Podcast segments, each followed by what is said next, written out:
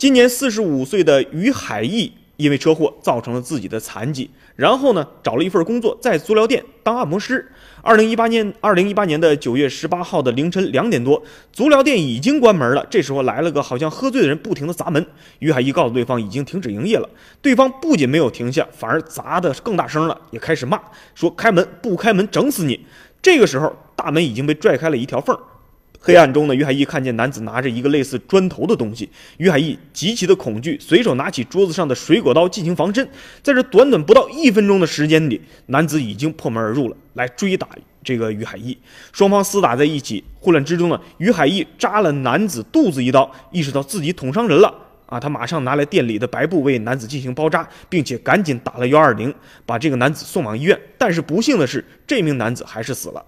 检察院认为呢，于海义的行为属于防卫过当，因为他是主动自己拿起了水果刀，所以呢，他仍然要被追究刑事责任。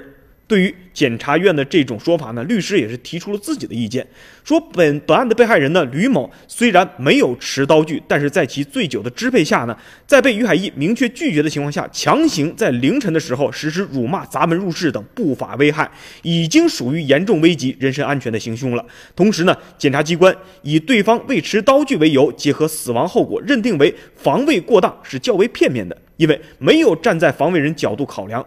大家看看，深夜辱骂、砸门入室打人，这个时候于海义以睡眠状态惊醒，甚至只是穿着内裤来应对这种情况，这个时候要求防卫人要做出一些非常理智的行为，显然已经不恰当了。